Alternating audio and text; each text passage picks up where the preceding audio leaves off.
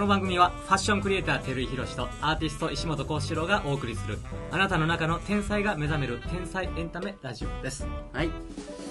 幸四郎です。広瀬さんです。なんかあれですか？はい。コンプレックスとかある？外見の？いやわかんないですけどなんかいろいろあーコンプレックスファッションでコンプレックスーんうんうんうんうん。過去そうとするからおかしくなるみたいうん。な話よくしてはるじゃん。うんうんしてる。自分に対してはどうなの？かまあちょっとしゃくれてる。な それ分かれへんのですけどねあんまり。えーっと50歳まで毛根が持つかどうか。まあそのレベルかなああいやないんですね。いや正直言うと、はいそのうんないな。いやないというかねあのなんやろうな。いや羨ましいなとかさ、うん。そのすごいなとかさ、はい。その思う気持ちっていうのはすごくあるけど逆になんやろなんか妬ましいとかさこうなんやろあのそういう意味で言うてね例えばお実際同性やんか、はい。お同性としてなそれは異性は綺麗な人がいいとは思うけど、はい。よく女の子でありがちやけどさ俺ら10代でよくコンパ行ってたり、はい。でまあ女の子1人おってさで俺がまあ男とおってじゃあ33しようや44しようやって言ったら大概女の子のありがちなのは自分よりも可愛くない子連れて言いますよね。これほんまにほんまによくよくあるあるあるやねんでそうじゃない女の子おんねん。自分より可愛い子ばっかり連れてくる子。でもその子はほんまにブサイクやねん。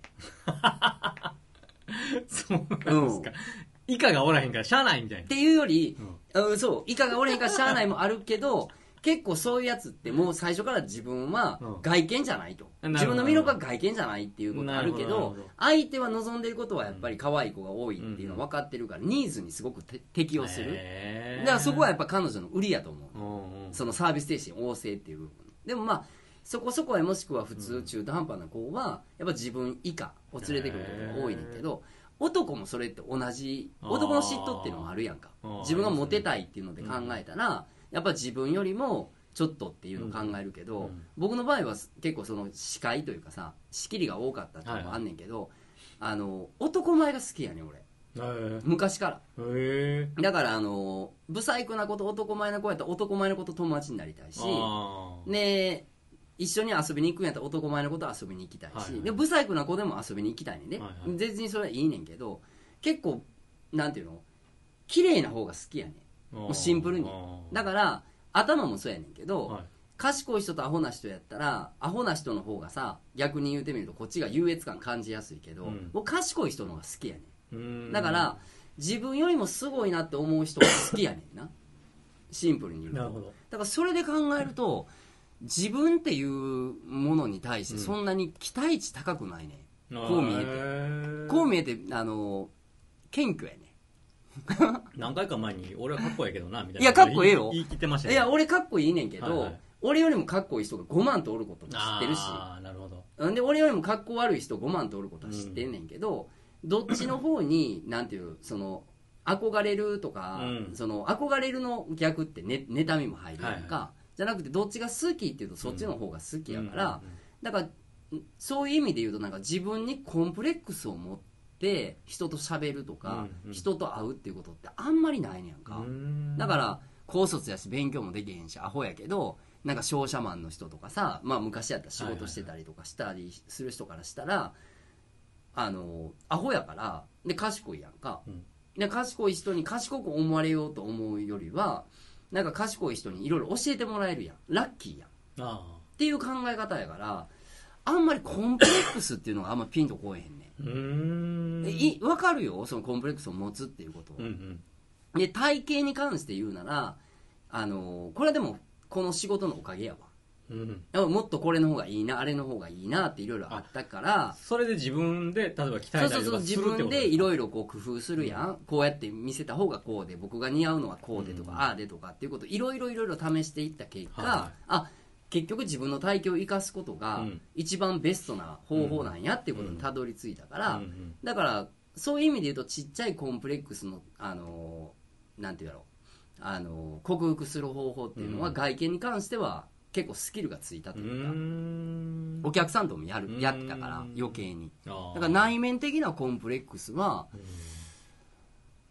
うん。うん正直結構軽いレベルよ俺の場合は。うんないものねだりはするけどな、はいはいはい。人間はするけど、うん、あんまりそこあんまり妬ましく思うっていううん。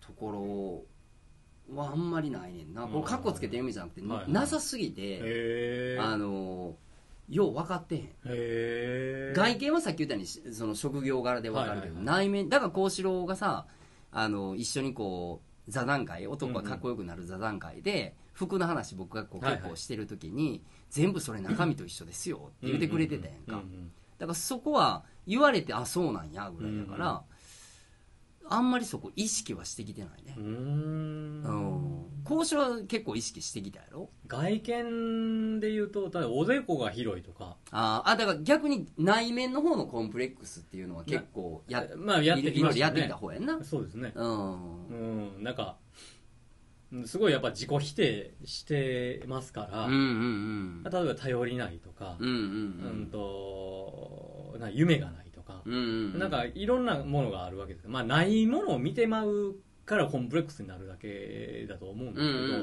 んでもそれをなんていうのかないい風に取る人もいるじゃないですか、うんうんうんうんえー、と例えばその頼りないっていうのも優しいって取れるし。ああ捉え方としてはな。だからまあ、捉え方がなんていうのかな。ネガティブなだけ。はいはいはいはい。でなんかコンプレックスって多分そうですよね。そうじゃないですか。いやーだから俺のその印象としては、うん。なんかシンプルに自分に厳しいのか甘いのかぐらいの違いかなと思っててなんかその服の話だけで言うならやけど、そのんえそれで足短いとかそれでなんか例えば毛が濃いとか、はいはいはい。でそれで肩がなんかないとかって厳しいなとか思うねん。ああなるほど。うん。だから結構それがまあ内面とつながんねやったら、うん結構自分に厳しすぎへんみたいな。あそれはあるでしょうね。うん。あと人に言われてそのまま信信じきってる人もいると思うんですよ。うんそうやんな。一回言われたらなそうそうそうそうそうねなんかそれでなんかこう損してること多いなと思うんですよね。なんかまあうん。自分に厳しい言うてて逆に言うと甘甘いみたいに聞こえるか、うん。逆に自分に優しいとか自分を律する言うたら結構綺麗に聞こえたり、うん。言い方にもよるやろうけどね。でもなんか自分に厳しいなって思う人って、うん。俺のイメージやで、はいはい。やっぱ結構あの結構ほんまにナルシストは実は多いなと思ってて。要はもう周りとすげえ比べるなまあっていう,、そうですね。うんうん。だほんまのナルスナルシストの俺の理想なんやで、はいはい。ほんまのナルナルシスト I love me みたいな人、はいはいはい。っていうのって自分のなんか自分を鏡で見て、自分を例えばまあ外見で言うならさ、はいはい。姿見見た時にじあ俺の理想はもうちょっとこうウエストがくびれてる方がいいとか、うんうんうん。ちょっとこのたるみが気になったなっていう、誰々と比べてこうしたいじゃなくて、うんうんうん。自分の中の自分の理想になんかこうストイックになるっていう人ってす自分に優しいなってイメージがあるんですけどですね、うん。でもなんか誰々さん誰々君はこうやのにとか誰々だっていうのに、うん。でも俺なんかっていう人って、なんか自分になんかこう自分を律する方じゃなくて、うん。なんか自分に厳しいうんうん。感じの人ってなんかしんどそうやなっていう、うんうんうん。で結構他人にも厳しいしそういう人って。そうですね。うん、っていうイメージがある。うん。うん。しんどいですよねそれね。うんしんどそうやと思う。僕でも本当そうでしたもんね。うん、うん。余計なことで怒りのエネルギーとか持ったりとかするじゃないですか。する使わんでもするする使わんでもええとこにエネルギー流れてしまう、あるある。僕もでもあるもん。だってそ,、うん。そんな時期。だからそれは自分のコンプレックスからっていうよりは、うんうん。なんかその会会社人やってる時っていうのはなんか自分にすごい厳しいから、なんかパワーゲームになるというか、うん俺はなんか1日12時間働いてる。1ヶ月300時間働いてるとかもう1年364日働いてるぐらいのじゃあ俺以上にお前たちは働くのか、俺以上にお前たちは努力してんのかみたいな感じって、もう自分に超厳しい代わりに相手に倍厳しいみうたいなん感感じってあるやん。それの根底は俺の場合コンプレックスから来たっていうのとはちょっと違うねんけど。なんかでもなんかそれに似たような、うん。あの状況コンプレックス持ってる人ってわりかし日々日々自分にやってるうん。やってますね。感じうん。がするかなというか。うん。まあ、でもその僕まあおでこ広いっていうのがなんか嫌やなって思ってて。でも昔から？昔からですね、いやだからもうちっちゃい時からこうおでこ広いおでこ広いってずっと言われうんうんてたん。です、おでこ広いもん